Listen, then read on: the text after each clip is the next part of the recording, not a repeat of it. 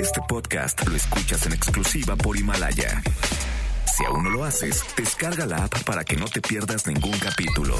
Himalaya.com.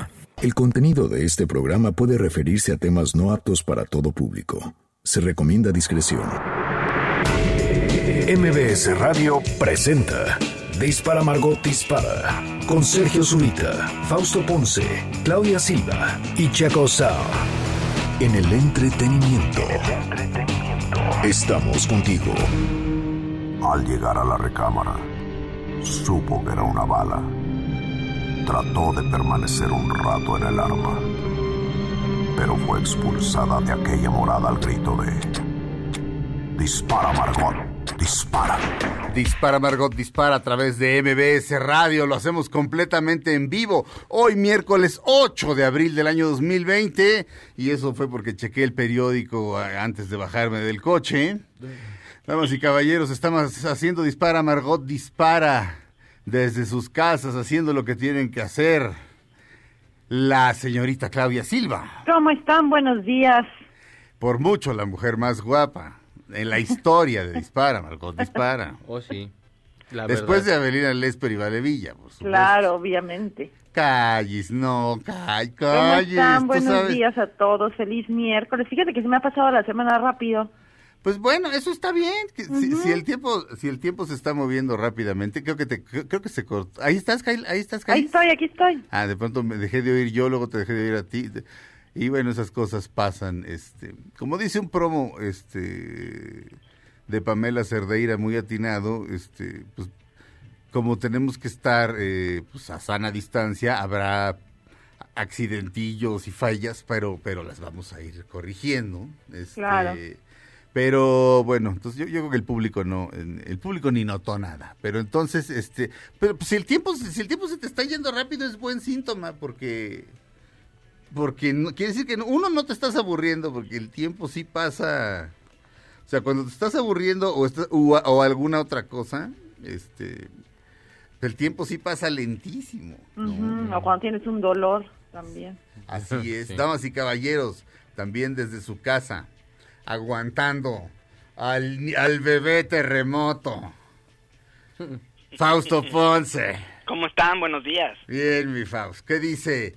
¿Qué dice ese trompo de apisaco que tuviste? Mm, Nada, está ahorita, este, no sé qué quiera ahorita.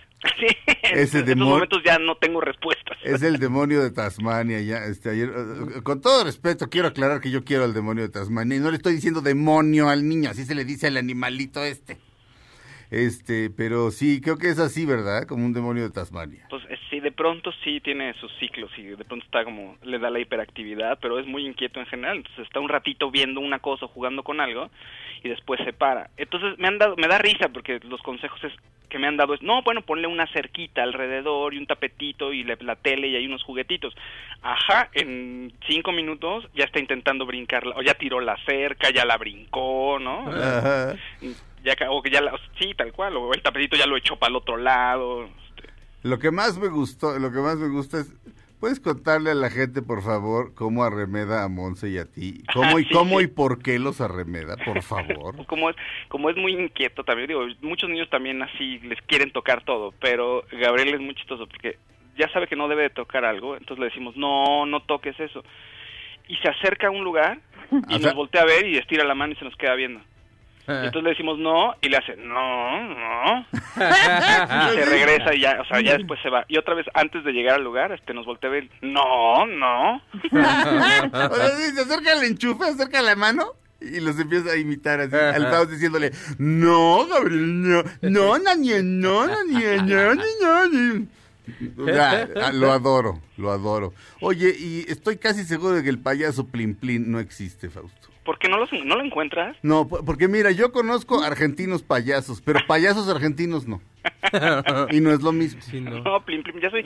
Fíjate que. No, no es cierto, no lo he buscado. No, pero ¿sabes qué es curioso? Que la mayoría. No sé qué ha pasado. No sé si, si es la regla o si a mí me ha tocado solamente ver caricaturas argentinas para niños. Ajá. Pero sí, el payaso Plim Plim, eh, no sé, la granja del tío Zenón. O sea, todos los videos que, que, apare- que Gabriel ve o que aparecen en la lista de producción de YouTube, ya ves que te va, lleva- te va llevando por otros videos, Ajá. el 80-90% son argentinos. No, ya hablando en serio, los argentinos hacen, ese- hacen cine comercial eh, de muy buena calidad. O sea, hacen una película y luego la, la filman en todo el mundo. Aquí. Aquí en México las filmamos mal.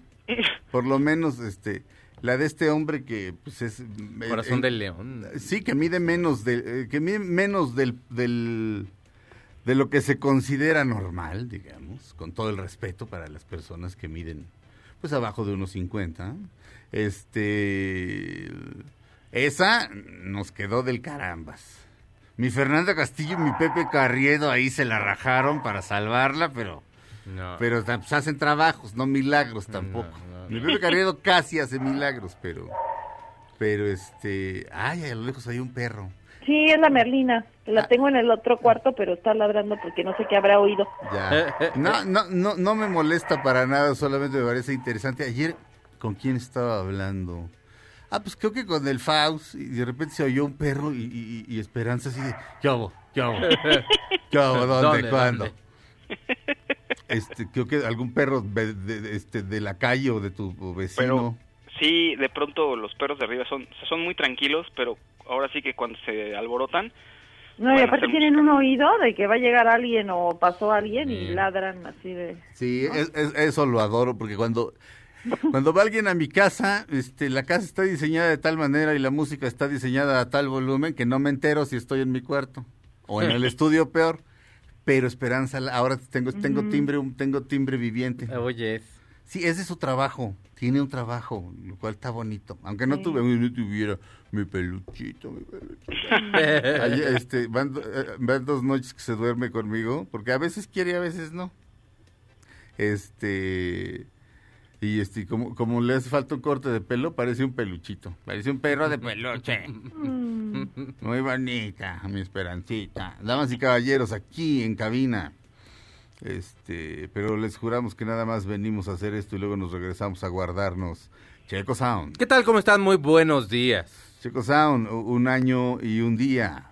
Este, Ay, sí, muchas gracias a toda la gente que me escribió. De verdad, de verdad no tienen idea de cómo les agradezco el minuto 2, 3, 4 o 5 que me hayan escrito. Gracias a todos, muchísimas gracias. Uh, y mucho. también gracias a todos los doctores y enfermeras que están haciendo un esfuerzo por estar echándonos la mano y todo eso. Un abrazo a todos los del IMSS de Tlalnepantla. Ay, sí, pobre. entre otros. Mandamos un sí. muy, muy bueno yo porque es el ombligo del mundo, centro del universo y yo soy de allá y amo mi am- amo mi tierra. Muy bien. No, pero, a- pero, pues ahora sí que a todos, a todos, fíjate, dices doctores y enfermeras y este y seguramente no faltará ahorita que haya alguien alguien que diga que eso es sexista, pero es que en su mayoría las enfermeras son mujeres. Es Bueno, como, yo siempre digo, no, no tienes una nutrióloga que me recomiendes, porque son el 90%, nada más es Pues eso. porque son más disciplinadas. No hay sexismo. No, aparte. Mm, Bueno, yo con la- todas las, yo he Sí. tenido pura nutrióloga, Sí. sí. Y todas son bien disciplinadas y te meten así como en... Sí, es que son casi Nunca han mujeres. tocado vatos. Porque aparte como que yo soy más fácil de convencer a las personas. No, Ajá. unos tacos, güey, ándale. Sí. Un menudo, vámonos por uno. Ya, ah, pues vámonos. Siempre. Un menudo, caen- ¿cuál quieres? No, pues René. Ricky. Ay, no, yo Robbie. Nos, nos lo echamos. Yo Ricky, la verdad. No, Robbie, por supuesto. Es el más talentoso. no, bueno, Robbie Draco es un genio. Ay, sí, Este, pero René era el más guapo. Sí. Este, en una entrevista, ellos estaban, quién sabe dónde, y, y la entrevista se hizo por teléfono. Pero antes de que se acabara la entrevista, este, bueno, antes de acabar la entrevista quisiera decirles algo y eran René y, creo que ya lo contesto, pero eran René y, vino el, el, el reencuentro, ¿cómo le pusieron ellos? Este, ¿No era el reencuentro? ellos eran el reencuentro, porque no podían utilizar el nombre menudo. Ellos eran el reencuentro, ¿verdad? Espera, sí, Sí, pero según tienes yo es el razón. A reencuentro. ver, déjalo busco, espera. Sí, se, vaya, se, cuando se Es el juntan. reencuentro. Sí, el reencuentro, sí. Sí. Este, entonces, bueno, antes de acabar la entrevista, quisiera decirles algo. ¿Y, y, y qué, qué no quieres decir? Y adiós, René. Se la canté toda porque me la sé toda. La noche que el Azteca, la noche que el Azteca cantó, le puso Raúl Velasco, que no tenía un pelo de tonto No, no, no, no. y tenía seis dedos. ¡Ah! En, un ¿En el pie o dónde? En un pie. Ok, ¡Ah! Un callo. Sí, ni modo que dónde. Bueno, No, pues, sí, en no, la mano, no, sí, no, sí tienes podía. razón, pero- Bueno, si, si hubiera dicho six toes, pues sí, Claudia. Y en where, pues, no, pues es que dedos en español es en- de los de las manos y de los pies se dice Ajá. dedos. Oye, pero, pero- este, pero no, en inglés es fingers y toes. Y entonces, Ay. este, tenía seis dedos en un pie. Pero pues, eso es común, pues, es una cosa común. Y pues, ¿cuál es la bronca? ¿No habrá sido un juanete? Porque yo tengo un juanete en el pie izquierdo y es como si fuera un sexto dedo. ¿Y duelen? A veces, cuando me acuerdo que me ponía en vaselina tenía los zapatos crayons, que Sí. eran muy de moda, y los usábamos y a la hora que bailaba me dolía, o sea, como que yo creo que de bailar me dolía así el juanete. Oye, Callis, este, fíjate que yo ni siquiera sabía lo que es un juanete. Ujú, Y una mujer celosa me hizo notar, me dijo, tiene un juanete. De ti, de ti. No, pues, Ah, una, una, una, una EPS. pero ese- y te dijo, tiene juanete y ese era su argumento. Pero, sí, pero, pero, no sé de qué modo le estaba yo diciendo. Ajá.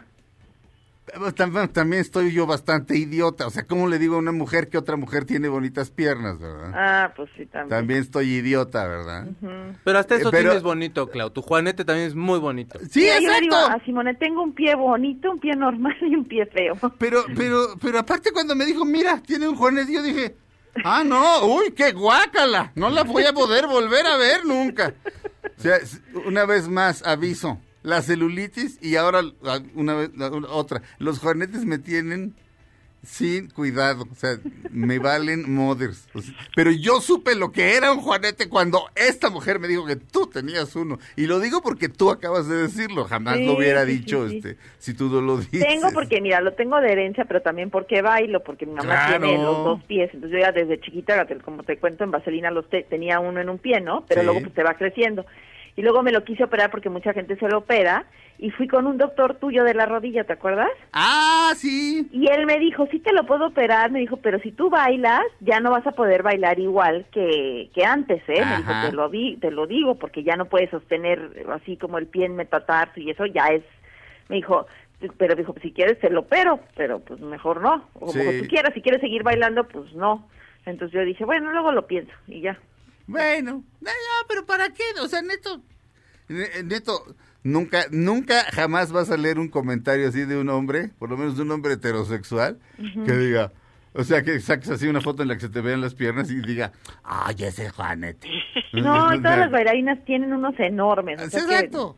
pues, no importa. Pues sí, son, son precios y hay que pagar. Checos, aunque se festeja, conmemora, celebra el día de hoy. Hoy es el Día Internacional del Pueblo Gitano. Un abrazo a todos ellos. Mm. Hoy es el Día de los Amantes del Zoológico, que ahí están los animales ahorita guardados. Es el Día Internacional de la Rosa. O sea, es el día contra el bullying, la discriminación, homofobia y la transfobia. Ajá. Eh, así que den amor, banda. Y denle amor al pueblo gitano. Tu casamiento. Efectivamente, con esa vamos a abrir, damas y caballeros, el rey de los gitanos, José Monje Cruz, el hijo de la canastera, mejor conocido como Camarón de la Isla, ya después solamente como Camarón. Aquí está con la Royal Philharmónica, con la Royal Philharmonic Orchestra, cantando Soy Gitano. Esa canción, eh, Checo y yo vamos a llorar mientras la ponen porque nos conmueve. Oyes.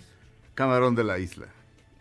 O sea, si quieren oír flamenco y nunca han oído flamenco, oigan a Camarón de la isla, acompañado ya sea por por este por Tomatito. Paco de Lucía o por Tomatito.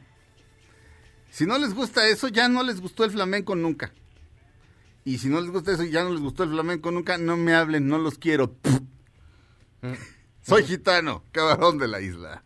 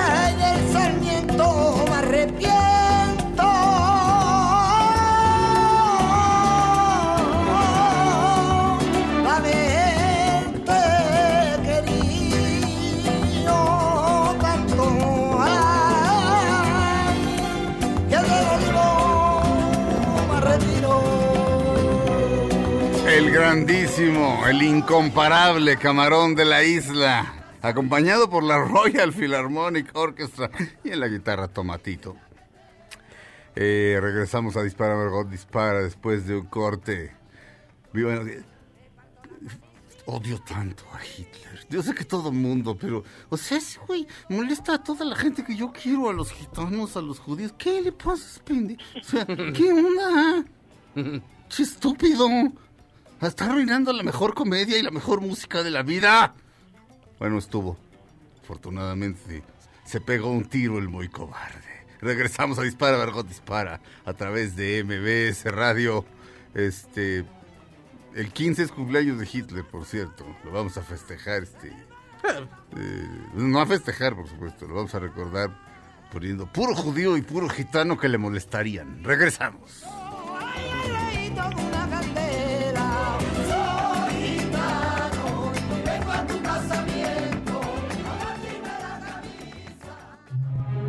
Aunque pase el tren, no te cambies de estación. Después de unos mensajes, regresará Margot. Todo lo que sube, baja. Y todo lo que se va, tal vez regrese. Lo que seguro es que ya volvió Margot. Estas son las balas de Margot. Jared Leto decidió recaudar fondos para enfrentar el coronavirus. ¿Y cómo le está haciendo? Pues vendiendo playeras alusivas a Star Wars. Jared, que la fuerza esté contigo, te lo mereces. Estamos de regreso en Dispara, Margot Dispara a través de MBS Radio, damas y caballeros. Nada menos que Claudia Silva. Ay, oye, pues muy emocionada porque eh, en una plática que tuvieron Reese Witherspoon y Jennifer López, Jennifer López le estaba contando a, a, a Reese Witherspoon que estaban viendo Legally Blonde, la película Legalmente Rubia, sus hijos, ¿no? Y que le dijo, oye, quiero ver las otras dos partes, o sea, sé que hay otras dos películas, ¿verdad? Se las voy a enseñar porque están fascinados con la, el personaje, con el perrito, bueno, nos encantó. Y entonces le dijo, le corrigió a Reese Witherspoon y le dijo, no, nada más hay una segunda parte. Oye, ¿por qué no hacen una tercera parte? Y eso, y entonces ya se había hablado hace unos años de que eh, de que tenían planeado hacer eh, legalmente Rubia 3, ¿no? Porque es un personaje pues que, ha gust- que las dos primeras películas pues gustó mucho y Sí. que ahorita pues podría ser una buena idea.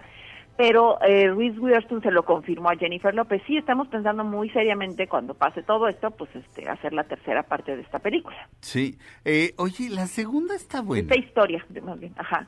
La segunda está buena. Es que creo que creo que la vi y la olvidé o simplemente no la vi. La primera me encanta. Sí, a mí también me Por- fascina. por supuesto, la segunda, pero- obviamente, como pues, este no es tan padre, no está tan buena como la primera, pero también ella llega a la Casa Blanca.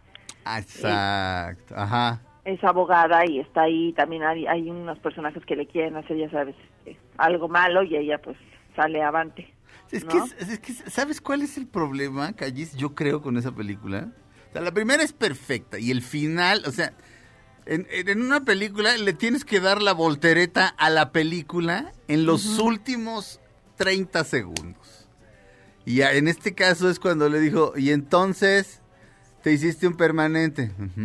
¿Cuántas preguntas estúpidas va a hacer, señorita? Te hiciste un permanente. Sí. ¿Y después qué hiciste? Me metí a bañar. Ah, te metiste a bañar. Entonces te hiciste un permanente. Que sí, ching.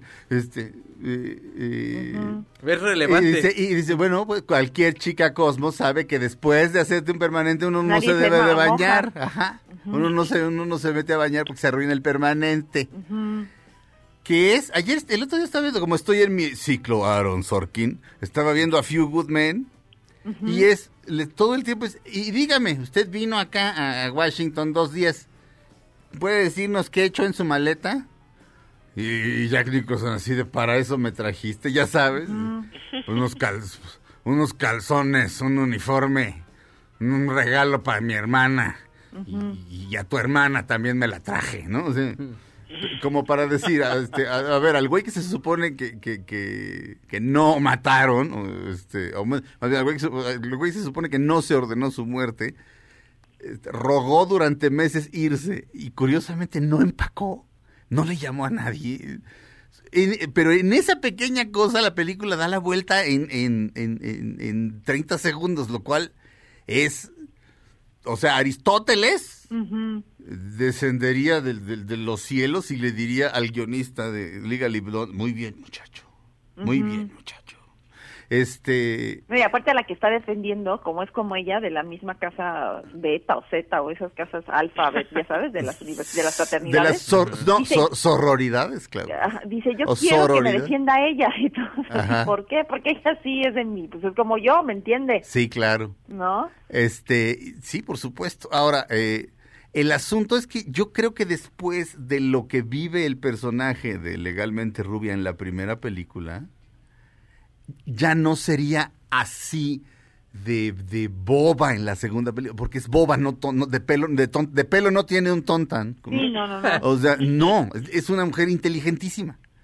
Este, que ha vivido en esta burbuja, ¿entiendes? Y es buena. Es así, es de, es de buen corazón Ajá. y es muy inteligente, pero es así toda frívola. Yo creo que ahí vendría un cambio.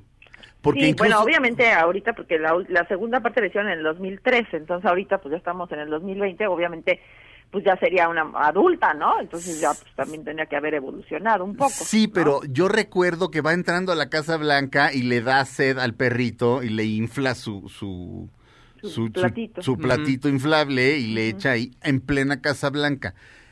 Cuando en la primera película ya salió de la burbuja, ¿me entiendes? Ya no haría eso, eso está totalmente fuera de lugar. Ah, claro, claro. Y ya lo hubiera entendido. Entonces, ¿me entiendes? Ya así el guion sea este de David Mamet, no me lo creo, ¿me entiendes? Es- e- ese es el problema con la segunda. Y también lo sería con una tercera, pero entonces, ¿se va a hacer o...? Bueno, si ya abrió la boca este Doña Riz... Ajá, y ahorita está sí, muy, ¿no? pues, y es, ahorita tiene su casa productora, le ha ido muy bien, Sí. porque está en todos los proyectos y es como ya un referente de un buen proyecto o alguien a quien consultarle es ella, ¿no? Sí, claro. Entonces, que sabe de la industria, entonces yo me imagino que pues, será algún proyecto que a lo mejor van a estar estudiando para que el regreso sea muy bueno, ¿no? Sí. Ya ves, el Bridget Jones, la tercera fue muy buena también. fue Pero la segunda fue horrenda. Sí. La segunda sí era muy mala. Sí. Ahí ya no- bueno, Hugh Grant ya no quería hacer esa película y sí se ve que sí le echa la flojera, pero como campeón, así eso sí es mala, mala. La uno es la uno es monumental. Sí, también. sí, la uno es buenísima. Ujú, este. y, la, y la del bebé pues estuvo muy divertida y también pasó mucho tiempo para que hicieran la tercera parte, ¿no? Sí. Pues eh, digo, si lo piensan bien, es, eh, Reese Witherspoon además tiene la ventaja, como todo el mundo sabe, que lee un libro a la semana o al... a la semana. Sí, un libro a la semana. Este, de toda su vida. Este, es, es sumamente culta, entonces tiene material, o sea... Sí, o sea, o sea, no. o sea, ella, ella dice, ok, de todos los libros que he leído, a ver, ¿cuál me queda para hacerlo yo? Sí. Pero también tiene la modestia de decir, para que lo, yo produzco la película para que la haga Jennifer López, o, este, sí es, este, pero fíjate, es una mujer que, ¿cómo ha obtenido poder? A través de la cultura. Y además está en proyectos muy buenos, entonces yo creo que si le dan un guion para esta película lo va a revisar, o sea, va a decir, la voy a hacer o no. No Sí. viene al caso que la hagamos y vamos a hacer una porquería. La, la serie está fantástica, de, antes de mandar a corte, la serie de, de esta fantástica, Pretty, Lit- Pretty Little Lies. Sí. No, Big Little Big- Lies. Ah, Big Little Little. Big Little Lies. Ujú. ¿Esa está basada en, en un libro? Debe de ser, porque, a ver, se- vamos, vamos a ver, pero estoy casi seguro, porque ella lee muchísimo y ella Sí, saca Sí, Por creo eso- que sí, porque la historia creo que acababa en una parte y ya no había más. Pero es que probablemente sí. Bueno, vamos a un corte porque el señor Felipe Rico me está, este, me está, me está dando, Ok. me está dando de azotes, pero regresando les decimos si está basada en un libro. Y probable- Pequeñas mentiras. Ah, sí, ah, bueno. Una novela. Ella leyó la novela y dijo, esto es perfecto, nos queda a tal, a tal y a tal. O sea, Y genial. Nicole Kidman también la había leído y la también la quería producir, entonces por eso se unieron. Fíjate, mi Nicole. Ujú. Regresamos a Dispara, Margot Dispara a través de MBS Radio.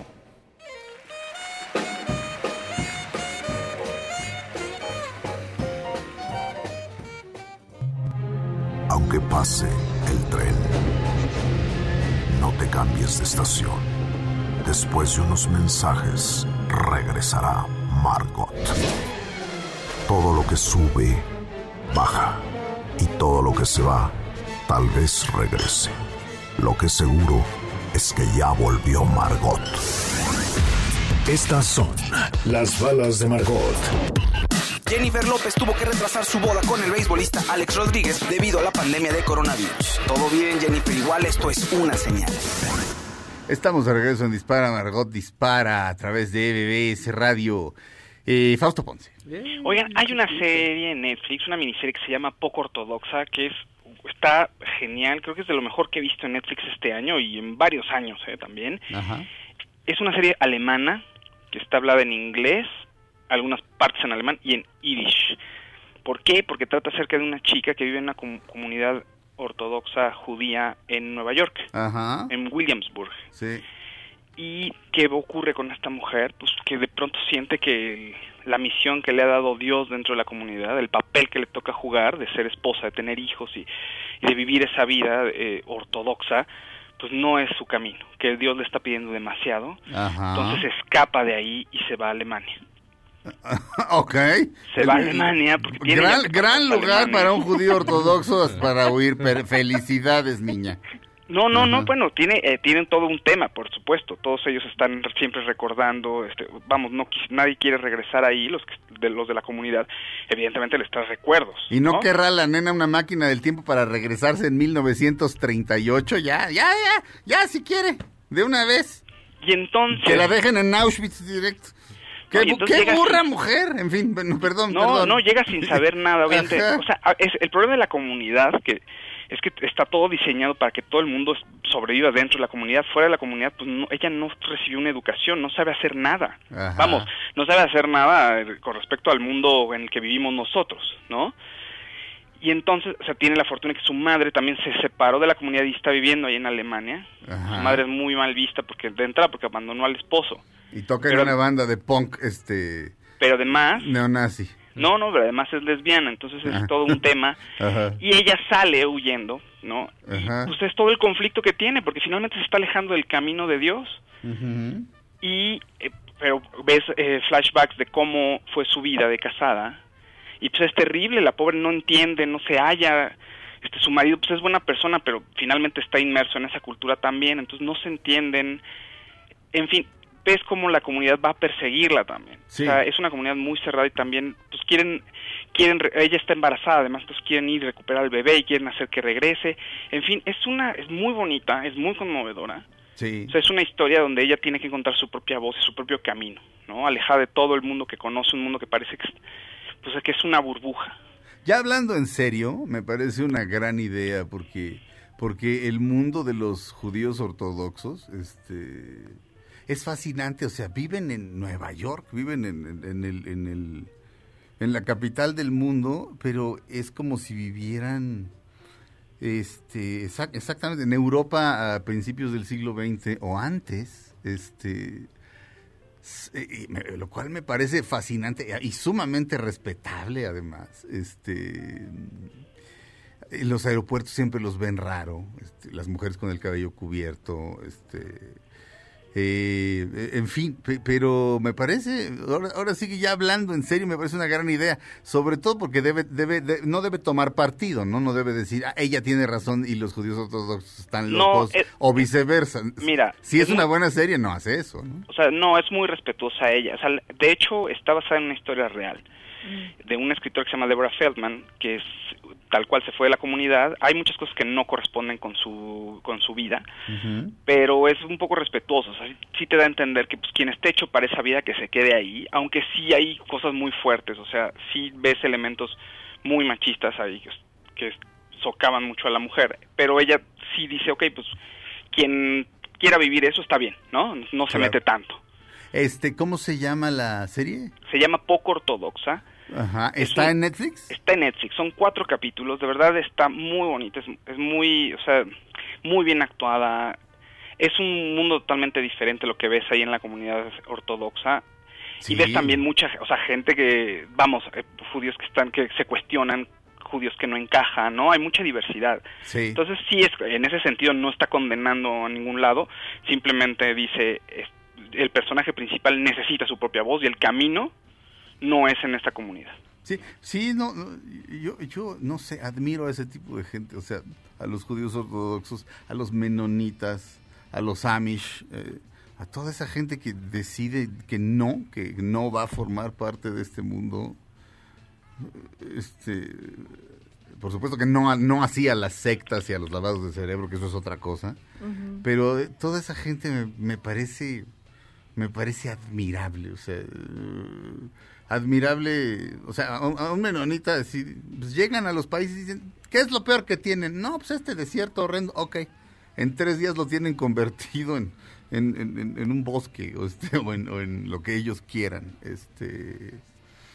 Los judíos son así. Vean dónde está Israel y vean lo que produce Israel. Israel es un pedazo de desierto ahí. Este, o sea, eh, eh, realmente tiene un valor, por supuesto, eh, histórico y, de- y- y religioso enorme, pero así como tierra no vale nada. O no valía nada. Sí, sí. Pero ve lo que han hecho.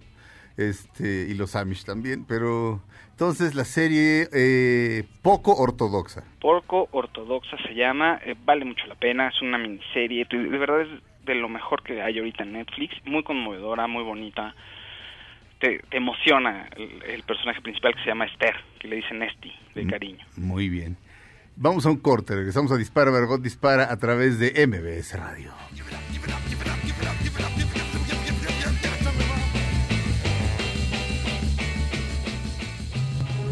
Aunque pase el tren, no te cambies de estación. Después de unos mensajes, regresará Margot.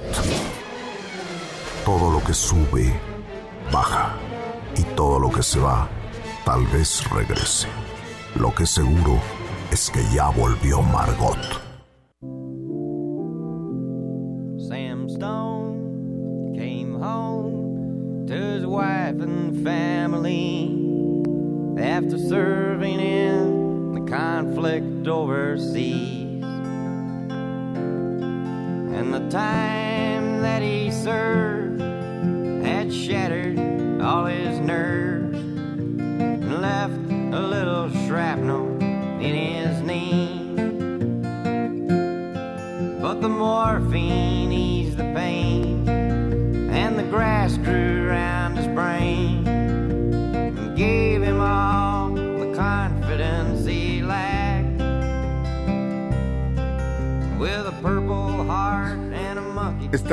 Escuchando. Sam Stone, la primera gran canción. Hay, hay eso. Hay un hoyo, en, hay un agujero en el brazo de papá a donde se va todo el dinero.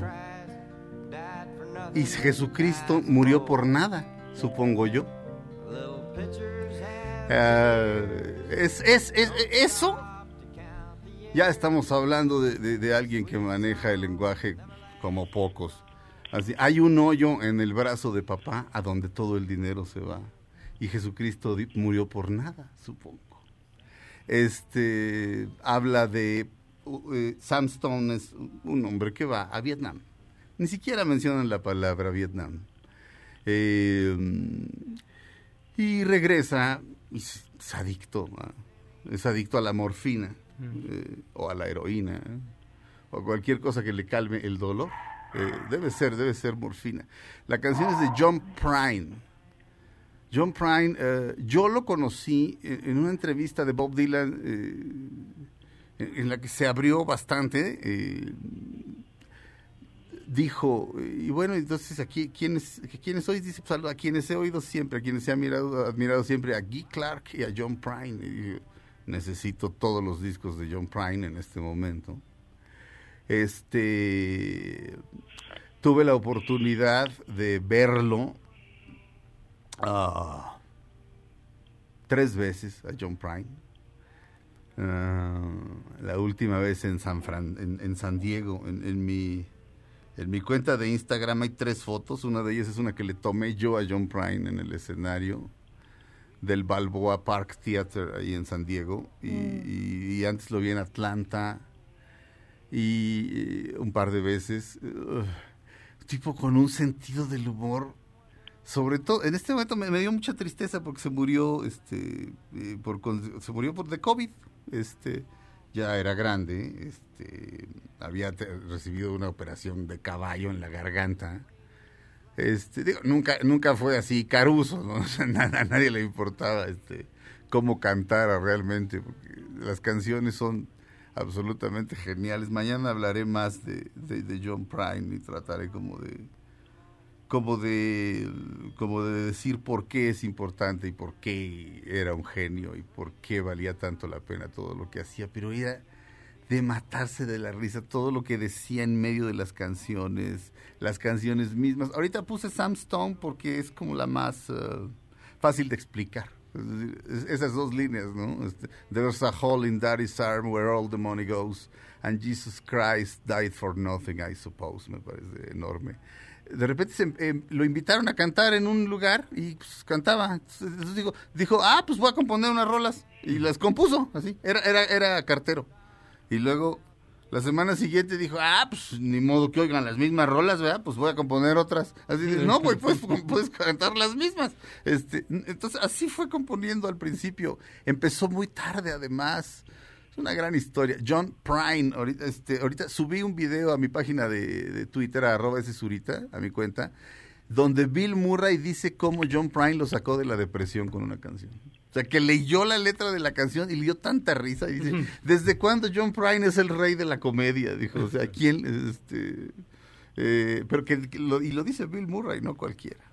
Este, descanse en paz el gran John Prine. Checo Sound. Oigan, rápido. Para sacarme de la Te depresión. tengo una noticia para que no estés triste y todos los fans de Bruce Springsteen que no estén tristes y encerrados en la Polo, vida. polo, polo, Feli. Hay una estación de radio que se llama Sirius XM y va a estar de invitado hoy a las 9 de la noche, de aquí en, en Nueva York que es a las 10, en un programa que se llama From His House to Yours Ajá. y va a poner canciones.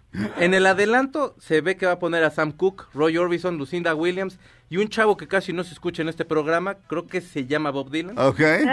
Este, en este programa ha estado Guppy Goldberg, ha estado Bon Jovi, que te encanta también, Eh. y, y John Stewart, que es un genio de su tiempo. John Ese Stewart, tengo seguramente, ganas de escucharlo. John Stewart seguramente puso a Bruce Springsteen, es, es su ídolo. Y bueno, Sirius XM es, no sé qué tan complicado sea, porque es una estación de radio satelital, entonces no sé qué tan complicado sea escucharlo acá, pero pues a, lo mejor en esas como versión pirata se lo usted escuchar o saldrá eventualmente en algún formato. Pero bueno, hizo su curaduría, porque son las canciones que lo han acompañado toda esta cuarentena y puede estar bastante interesante. Mira, definitivamente habrá manera de oírlo. Este, alguien lo subirá a YouTube o algo así.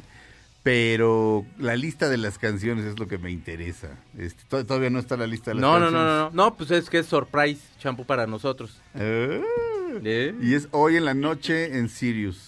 Así es, Bueno, Sirius XM. ¿quién nos ahí est- a, las a las 9 de la noche aquí en la Ciudad de México, en Nueva York es a las 10. Quien nos esté escuchando en los Estados Unidos no se lo pierda, porque Sirius era una y, X, y XM era otra, y luego se, se- se Se unieron. unieron. Sirius XM, el programa de Bob Dylan, que tenía su Theme Time Radio. ¿Era Hour. Sirius ahí? Era, no, era, ¿Era era XM Radio. Este, y al día siguiente siempre había un buen samaritano que lo bajaba y Felipe me lo, me lo pasaba acá. ¿Verdad, mi Feli? Eso es todo, mi Feli. Este. y, mm, ¿Quién tiene una nota? ¿Quién tiene una A nota? ver, yo tengo una bonita aquí. Claudia. Mira, Pati Navidad dice que, si lo- que su locura no tiene cura y que es infinita. Y para los que andaban muy preocupados, se posteó este mensaje. Lo que pasa es que ayer en TV Nota salió una pues una un reportaje diciendo que la familia de Pati Navidad ya estaba preocupado por la actriz por tantas cosas que dice, ¿no? Sí. Que ahora ya también dice que el coronavirus es un invento y que es para pues tirar la economía del, del mundo, etcétera, ¿no? Sí. Entonces lo que contaba el reportaje es que los familiares ya estaban preocupados y que estaban pensando pues en llevarla pues con un doctor, ¿no? De la mente pues, para que la analizara. Entonces ella en respuesta pues puso este este tweet con un con un este con una muñequita que supuestamente es ella, ya sabes de los de los emojis que son personalizados. Ajá. Y entonces ya puso Pati Navidad, mi locura no tiene cura y es infinita para los que andaban con mucho muy preocupados, ¿no? Lo que pasa es que anda muy Illuminati mi Pati Navidad diciendo Sí, que esto es que se cura con la risa. mete, y lo que dicen es que también su familia lo que se preocupa es que dicen, como hace mucho que no tiene trabajo,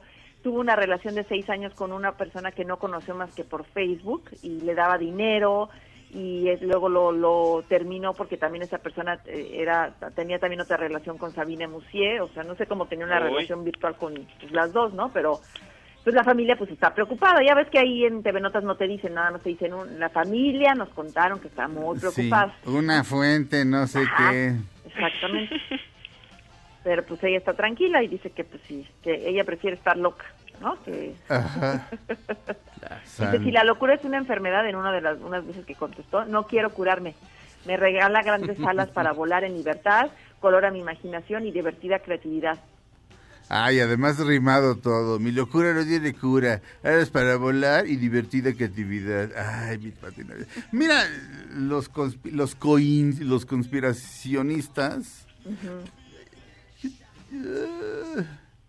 es- yo siento que es una manera como de explicarte el mundo y como de hacer que las cosas no se te salgan de control. Es decir, este. ok, Evadir un poco. en vez de decir no sé, Ajá. mejor esto. Eh, eh, eh, la incertidumbre mata. Este, entonces te aferras, te puedes aferrar a cualquier certeza. A una explicación que para ti sea más lógica, Sí. a que no, menos Sí. impactante que esto que, que la realidad, ¿no? Sí, sí, este, pero sí hay, hay teorías de conspiración, este, sensacionales, o sea, eh, un una amistad de Checo, por ejemplo, es un gran conspiracionista, pero cuando Checo, este, me ha platicado alguna, digo, güey, o sea, Ah, no, mi ser- Carlitos sí le echa ganas. Carlitos, bueno, yo no quería decir quién, Ah. porque a lo mejor le, a lo mejor le caía mal. Todos los sábados, aquí lo tengo Ah, yo. pe- pe- sí, ya sé, pero no, a lo Ah, mejor no tenemos dice nuestra eso. sección de los mitos del Chopo, porque luego sí Ah. sacamos los mitos del Chopo. Ah, bueno. Pero no, mi Carlitos sí le entra así a todo lo de conspiraciones. Pero Sí. No, luego te lo cuentan de una manera tan cre- que- creíble que tú luego dices, no, pues a lo mejor sí es cierto, que yo lo veo muy convencido. Sí, sí, así es. Te dicen, ¿qué no sabes lo de la conspira? Y yo, no, ¿qué? No, pues es que esto todo el mundo lo sabe desde hace años. Y yo, ay, no, pues yo no sabía. Ok. no, así de bueno. Terminamos la primera hora de Dispara, Margot Dispara. Comenzamos la segunda después de un corte. Va a estar con nosotros la genial Avelina Lesper. Bravo. yes. Eh, no le cambien Dispara, Mar- Margot Dispara. Dura una hora más aquí en MBS Radio. Si me oyen apachurrado, ahorita en medio minuto se me quita. Pero John Prime, qué tipo más adorable. Además, sí lo vi en vivo y bien cerquita y tres veces. No, hombre. Este, lo amo. Este, seguramente debe ser el hijo predilecto de Dios. Regresamos a Dispara, Margot Dispara.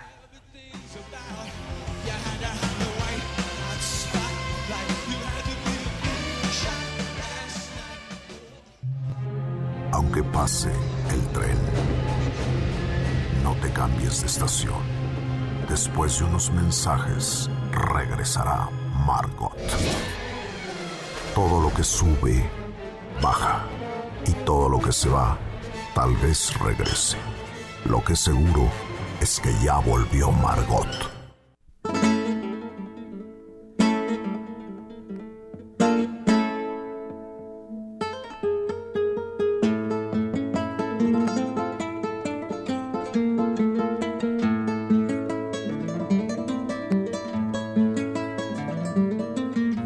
Bienvenidos a la segunda hora de Dispara, Margot Dispara a través de MBS Radio.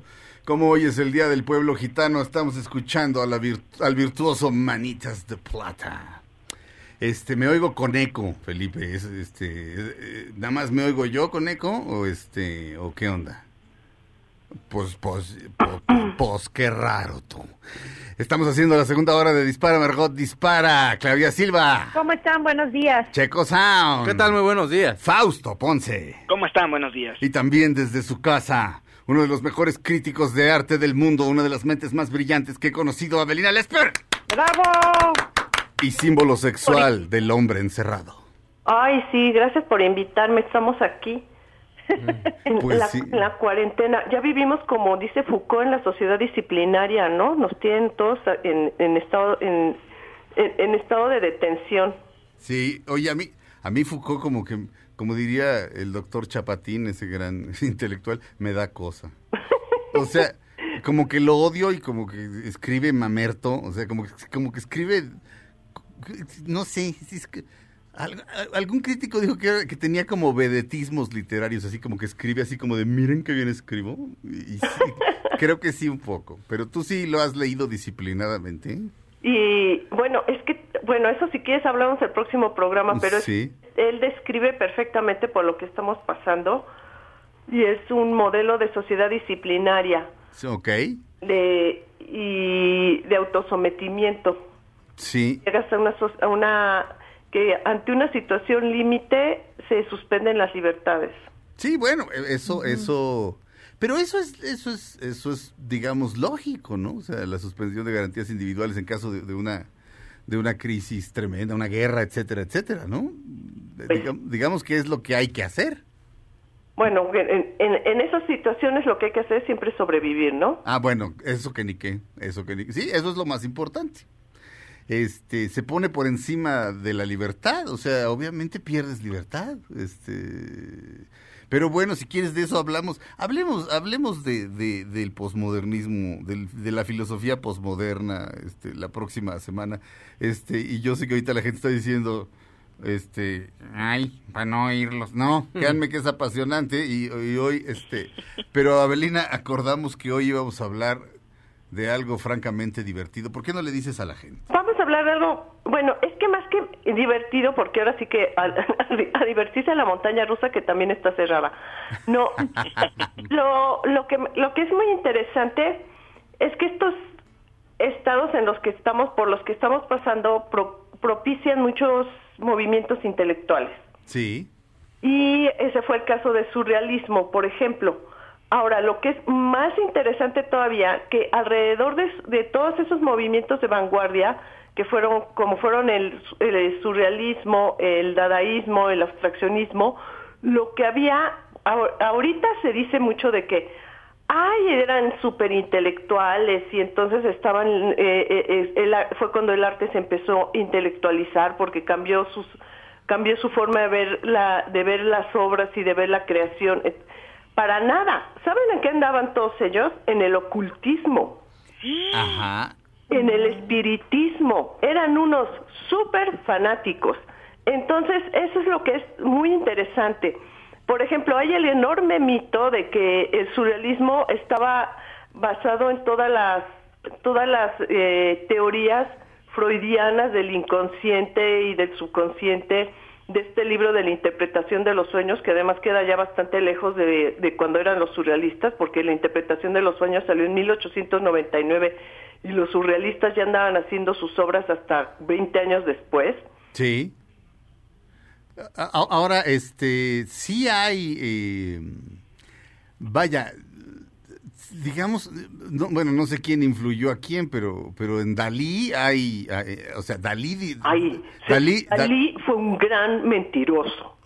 Ah, no, no, sí, claro, no, a Dalí, no, La verdad, el- yo creo que la- así la, la obra, la gran obra de Dalí, por encima de todo, fue le- eh, la exquisita, exquisita y sobrenatural habilidad que tenía para mentir. Sí, en eso estoy, en eso Era- estoy. Fue así fabuloso para eso. Bueno, aparte que obviamente pintaba muy bien y que sus cuadros tienen unos barnices que según él le, le copió a Vermeer, que además, fíjate, él decía que tenía las, las fórmulas de los barnices de Vermeer porque había tenido sesiones espiritistas y había hablado con él. Ajá. O sea que esto del espiritismo, que, que últimamente se habla mucho de, de, ello, porque Madero lo era y salió un... No, pero olvídate, mira, ya lo de Madero era así como y más ahorita que andamos así, este, que tenemos, eh, ah, además del virus de la pandemia, tenemos el virus del héroe. No, eh, eran, eran unos fanáticos. Salió un libro que se llamaba La arquitectura natural de Montiel, que es, fue un loco, que además hizo un libro, un francés, un, un, un científico, un- bueno, era un sabio y un científico francés, que investigó sobre el peyote, por ejemplo, y, y sobre las plantas adivinatorias. Tiene un libro dedicado al peyote y tiene uno dedicado a las plantas adivinatorias. Y entonces él era de estas personas que todo lo relacionan a través de los números Sí. y que entonces están y hacen las ya sabes que cuentan y la, la- el loto tiene tantas hojas y esas hojas se multiplican por tanto entonces hizo una hizo a, a través de todos los estudios pitagóricos y eh, él tenía la misma idea de los pitagóricos de que todo el orden univer- un- universal era a través de los números y de cómo los, las formas se multiplicaban y, se, y, y crecían a través de los números. Bueno, eso está comprobado, eso es un hecho, ¿no? Ese es un hecho, Sí. sí, pero eso dio pie a muchísimas creencias ocultistas Ajá. que hacen que creen en los en los números como si fueran dioses que entonces empiezan con las numerologías y que van contando todo y dicen bueno es que esto va a suceder teníamos pandemia porque si tú cuentas los números que suman los años y los días y el esto y el otro entonces en, en tal libro dice que iba a haber pandemia en este año sabes todas esas cosas una de las copias vivas de las pocas copias vivas que existen de este libro está en la biblioteca de Le Corbusier Ajá. ejemplo. Entonces, ellos estaban súper clavados en eso y en los libros de una ocultista que se llamaba Madame Blavatsky, que, que tenía sesiones de espiritistas. Sí, tiene libros. Sí. Tiene libros, mira, ya ves, Fausto lo sabe, No, tiene Checo, libros. Checo.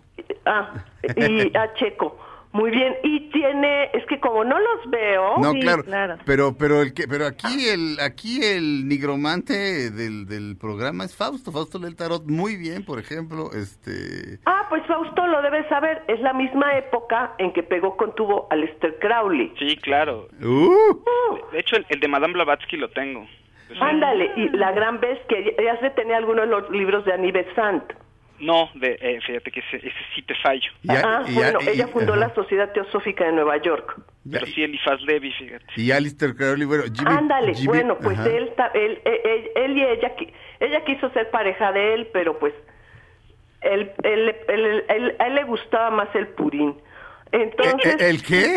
El pudding. Eh, o sea, pudding inglés. ¿era, era asexuado? O, o- sea, Bueno, O- él, le gust- él decía que lo que más le gustaba en la vida eran los chicos y el pudding inglés. ah, ok.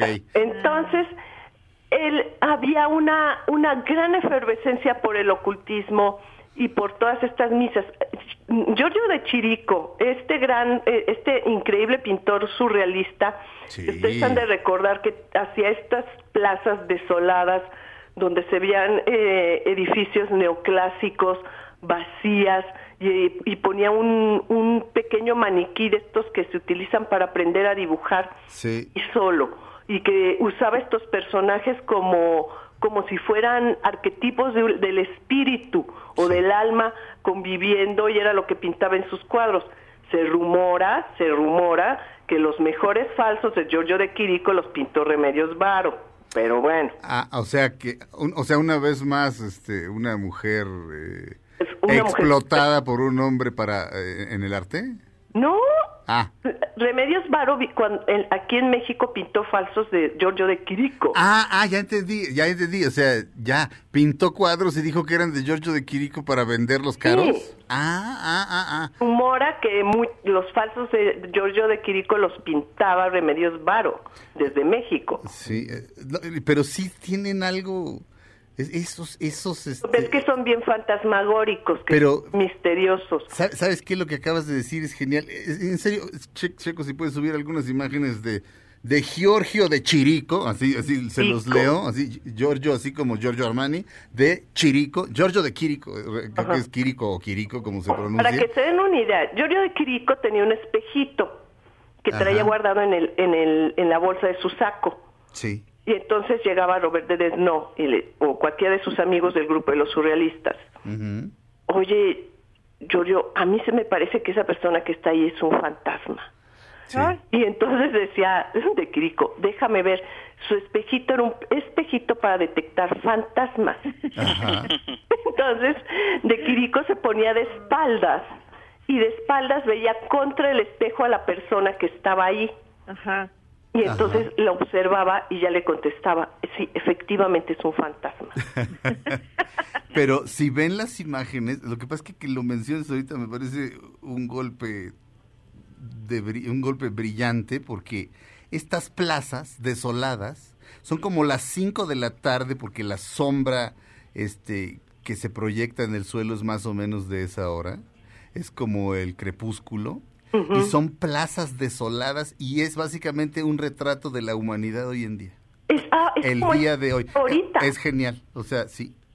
Tú puedes ver y así sa- sales a la Ciudad de México y así se ve, y ves las fotos de Londres, y ves las fotografías de Sí. Francia, las de España, que ahí están así, que, que ya la, la persecución es verdaderamente policíaca, como dice Foucault, y, y estamos en ese mismo momento, o sea, es, es, el, son los vacíos de, de, de los toques de queda después de la Primera Guerra Mundial, Ajá. son los vacíos que estaba avisando de Quirico que iban a venir en la Segunda Guerra Mundial, porque este es un movimiento entre guerras. Ujú.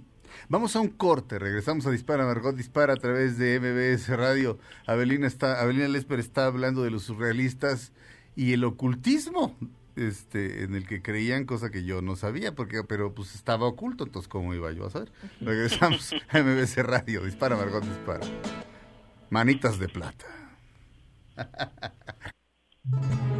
Aunque pase el tren, no te cambies de estación. Después de unos mensajes, regresará Margot. Todo lo que sube, baja. Y todo lo que se va, tal vez regrese.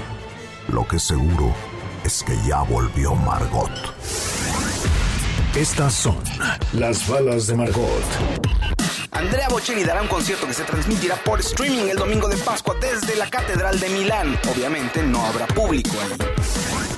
Estamos de regreso en Dispara, Margot Dispara. Y no importa porque André Bocelli no los ve de todas formas, entonces pues que no haya público. Este... Casa llena, maestro. Se llenó. Ah, Este...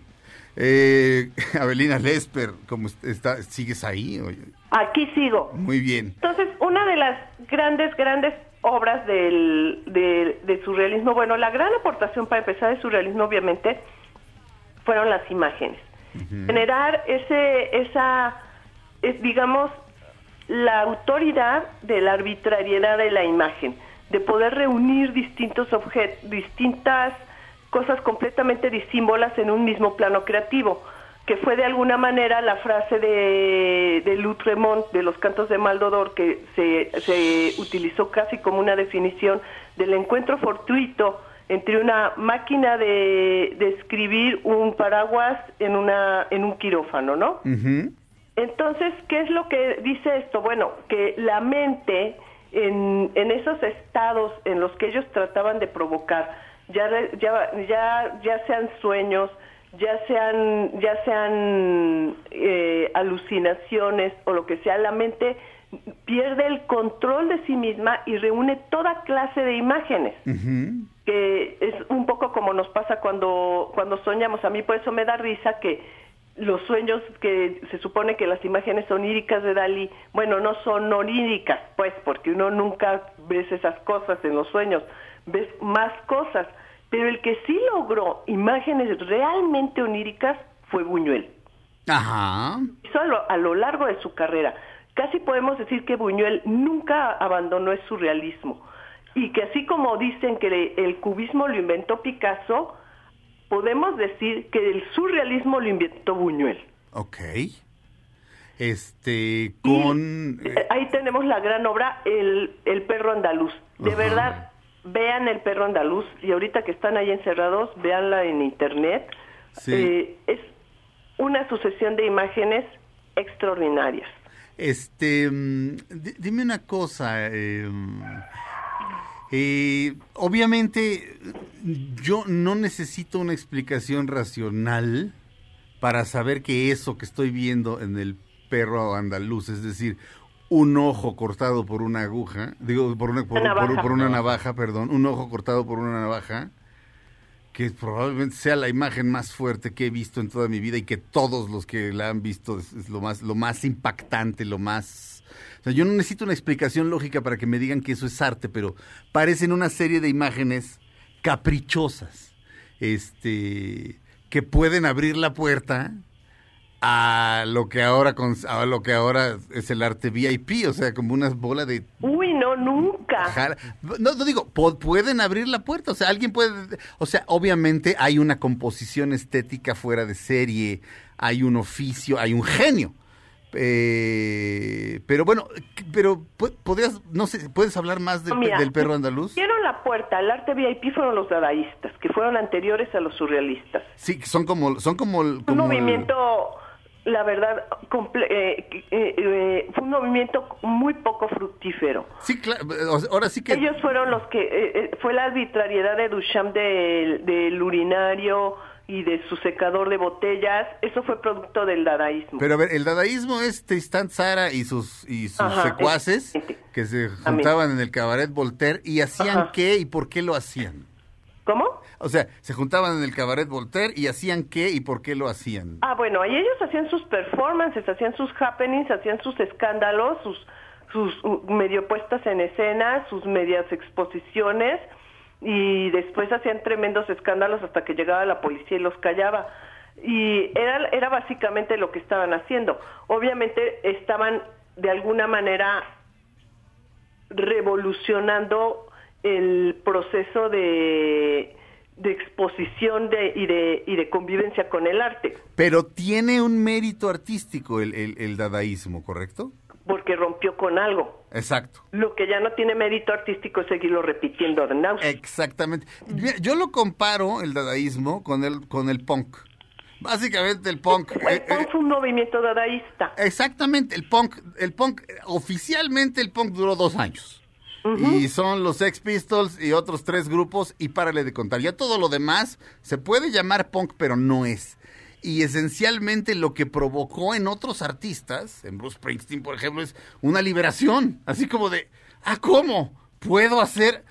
Y, eh, o sea, hizo, y, o sea, o sea, sí. Punk liberó muchísimas cosas, o sea, liberó Ajá. la moda, liberó muy, o sea, tú ves la moda antes y después del punk y es completamente diferente. Sí. Liberó la música, liberó el cine, fue muy- y, y, y qué fue lo que mató al punk? Una epidemia, Ah, ¿Cuál? el SIDA. Abelina Lesper. ¿Sabes? Podrías vivir de esto. de hacer crítica de arte. Oye, no, ya, ya hablando en serio, este... No, perdón, es que me asombras. lo- Me fue- asombras. lo- Este, Fue lo que sucedió. sí. La función es, es lo que te digo, por eso estoy diciendo que estamos viviendo un momento de represión. O sea, la epidemia funcionó como un aparato Claro. represivo. Necesitamos mandar un corte, perdón. Tenemos que hacer este bloque Ya corto. ves, me estás reprimiendo. Exactamente.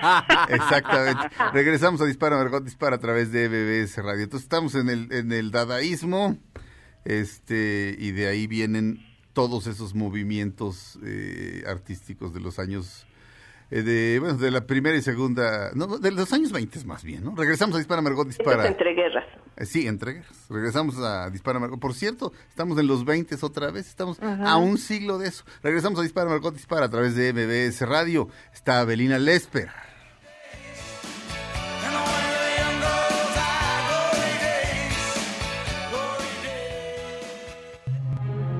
Aunque pase el tren, no te cambies de estación. Después de unos mensajes, regresará Margot. Todo lo que sube, baja. Y todo lo que se va, tal vez regrese. Lo que seguro es que ya volvió Margot. Estas son las balas de Margot.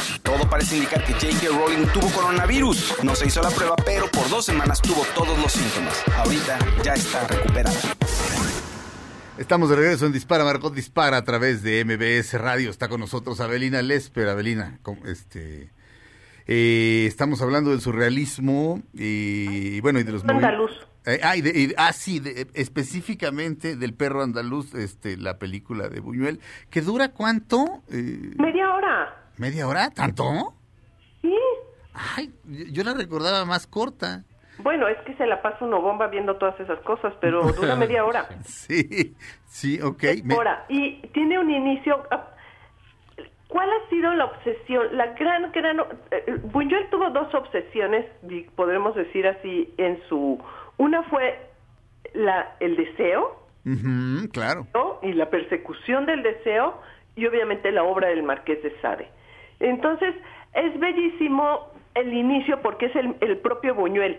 El Bu- Buñuel es el que está, es- tiene un cigarro en la boca, está Ajá. afilando la navaja y le corta el ojo a, a, a- este personaje femenino, esta mujer, Sí. que es así, una de las, de verdad yo creo que han hecho miles de películas de terror y de espanto y todas estas películas cristianas monoteístas de exorcismos y de, de endemoniados y demás. Ajá. Y yo creo que nadie ha logrado una imagen tan terrorífica como la, la de la de Buñuel, que de verdad te estremece el cuerpo y dices, no puede ser. Además con la cara com- y completamente inexpresiva, así anestesiada del personaje, ¿no? Que no tiene así la cara de la mujer de Hitchcock de, en Psicosis cuando abre la cortina de la regadera y grita ¡Ah! Ajá. O sea, nada, o sea, es, es, es completamente inexpresivo, incluso él, la frialdad en el rostro cuando está eh, eh, afilando su navaja, que es una navaja de afeitar, Sí.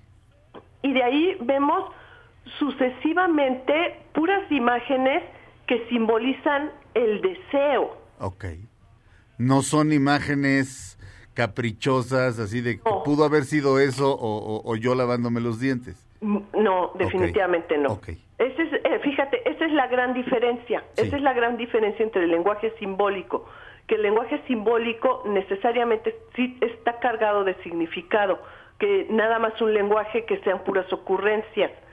Que sucede ahorita. Sí. Ahorita tenemos un arte sostenido en ocurrencias porque la única ocurrencia que necesitas es la de alguien que saque su tarjeta black y pague por esas cosas. Sí. Esa es la mejor ocurrencia que le puede suceder a una, a una obra de arte de, de- de las de los artistas VIP. Sí. No, aquí lo que estamos viendo son distintos símbolos de, de, de lo que de lo que significa el deseo.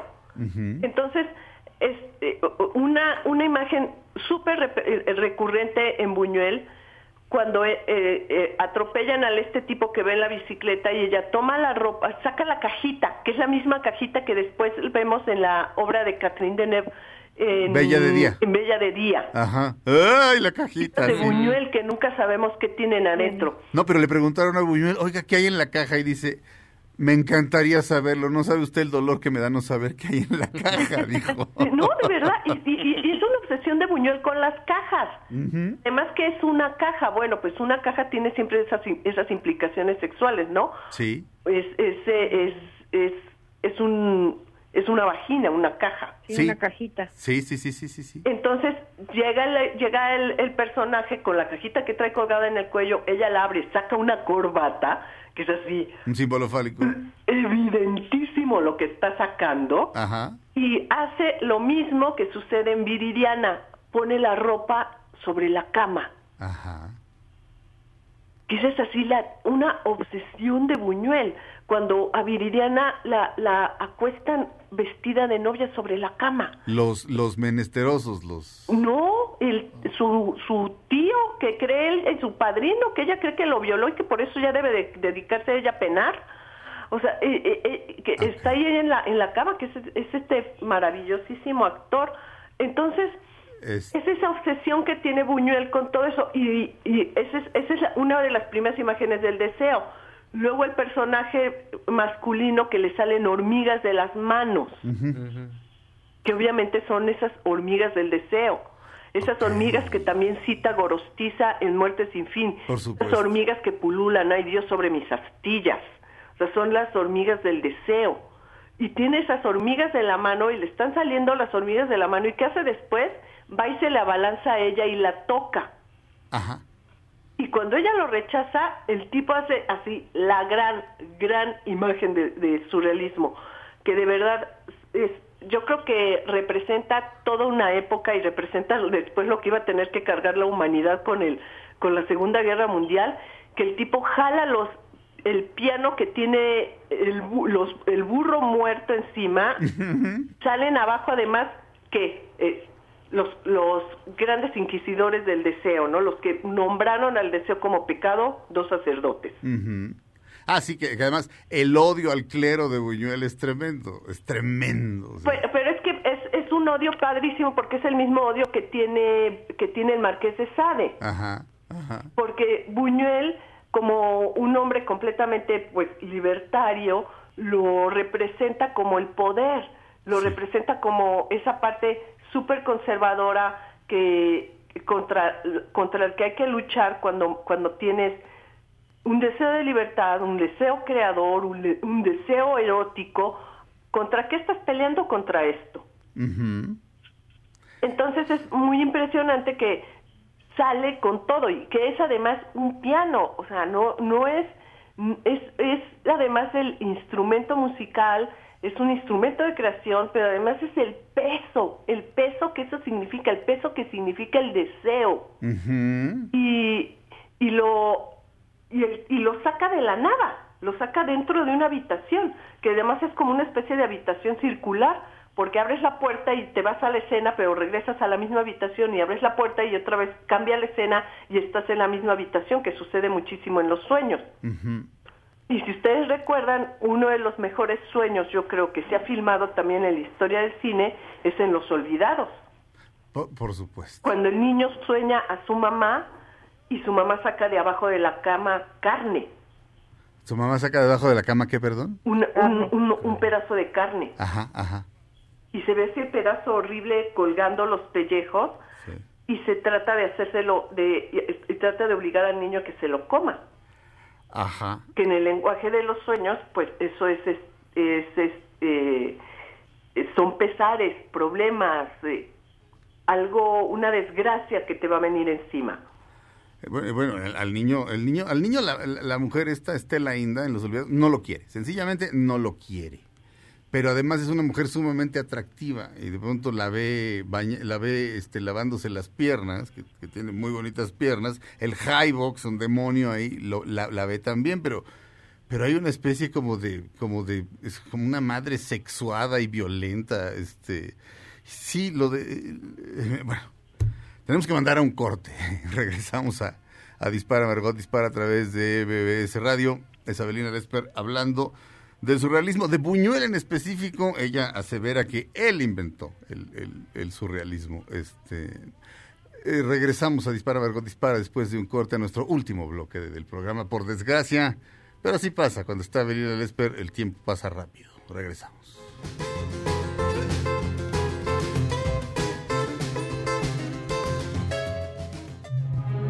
Aunque pase el tren, no te cambies de estación. Después de unos mensajes, regresará Margot. Todo lo que sube, baja.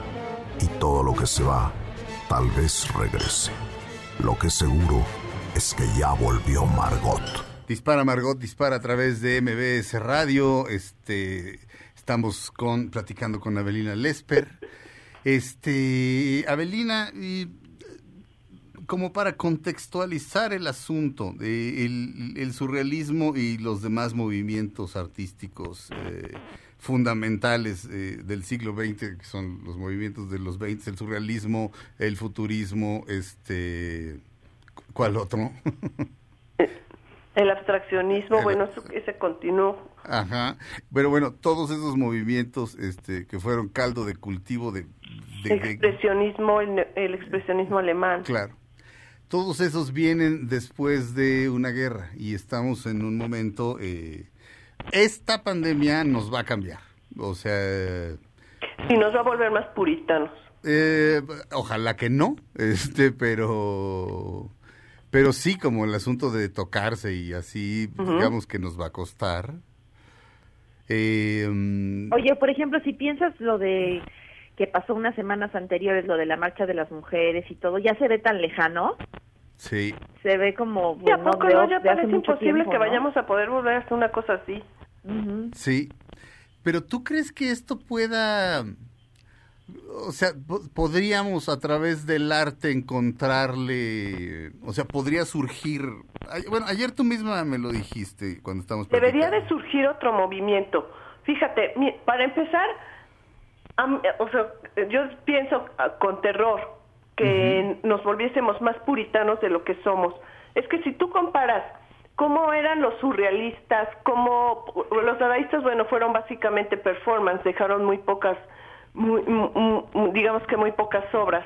Pero sí, los surrealistas sí dejaron muchísima obra y sí tenían esa... Es, te- como, como además el surrealismo tuvo una búsqueda social, porque cuando vino la guerra establece, se, se plantearon además una posición política, Sí. dijeron, bueno, ¿de qué lado vamos a estar nosotros?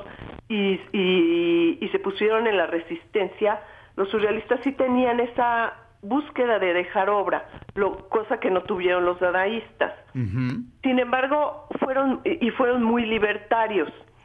Y eso sí debería de suceder ahorita mismo en el arte. El arte debería de ser más libertario.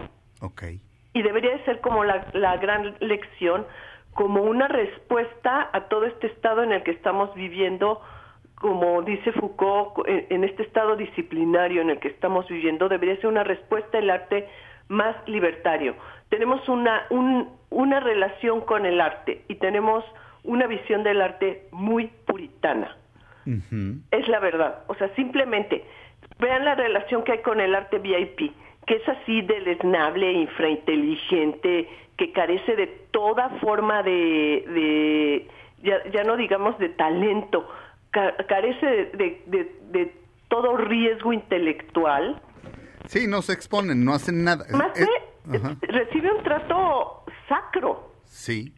Un trato verdaderamente sacro. O sea, eh, fue de risa loca con, con el incidente que tuvimos con la obra, bueno, que tuve con esa, con ese objeto en zona Maco. Sí. El reclamo general era cómo se atrevió a tocar un- esa obra, cómo la tocó, o sea, pero cómo no. Ajá. O sea, ver, mm, los objetos eh, carecen así de por completo de valor, por completo de inteligencia y, y tienen una posición sacra y, y- y- y de valor económico desproporcionada. Los surrealistas llegaban a las obras de teatro y no les gustaban, se subían al escenario, rompían la, la escenografía, pegaban a los actores, se burlaban del, de- estaban en un concierto y la música les parecía ho- horrible y se ponían a, a silbar, a- les quitaban los instrumentos a los músicos. O sea, llegó un momento en que hicieron tantos escándalos que entonces empezaron a decir los, lo, lo, en Francia, el gobierno dijo, ya no van a sacar en el periódico ningún escándalo surrealista para ver si así le bajan. Ya. Este, se nos acabó el tiempo. Si quisieras concluir de alguna manera. Sí, que esta pandemia, nuestra reacción creativa debe ser más libertaria. Estamos viviendo un estado disciplinario, estamos viviendo un recorte fulminante de las libertades, simplemente hemos perdido el derecho al trabajo, que es así una cosa trágica. La reacción creativa debe ser libertaria y debe de ser ya de romper con todo eso que se nos ha establecido falsamente como valor artístico. Muy bien. Muy bien, ella es Avelina Lesper, damas y caballeros. Este, mm, gracias, Fausto Ponce. Gracias, un saludo a todos y un saludo a Belina. Claudia Silva, muchas gracias. Un beso a todos, buen miércoles. Checo San, muchas gracias. Pasen buena tarde, cuídense y no salgan. Yo me llamo Sergio Zurita. Avelina Lesper, Gracias por haberme invitado desde, mi encierro atlético. fantástico como siempre. Este, de veras, es un orgullo tenerte en este programa. Muchas gracias por invitarme. Eh, terminamos, dispara Margot, dispara. Básicamente, si encuentran un programa mejor que este, pues, no sé, están en otra dimensión. Perdón, con la maldita pena. Este, y esto fue Dispara Margot, dispara. Nos oímos mañana aquí en MBS Radio.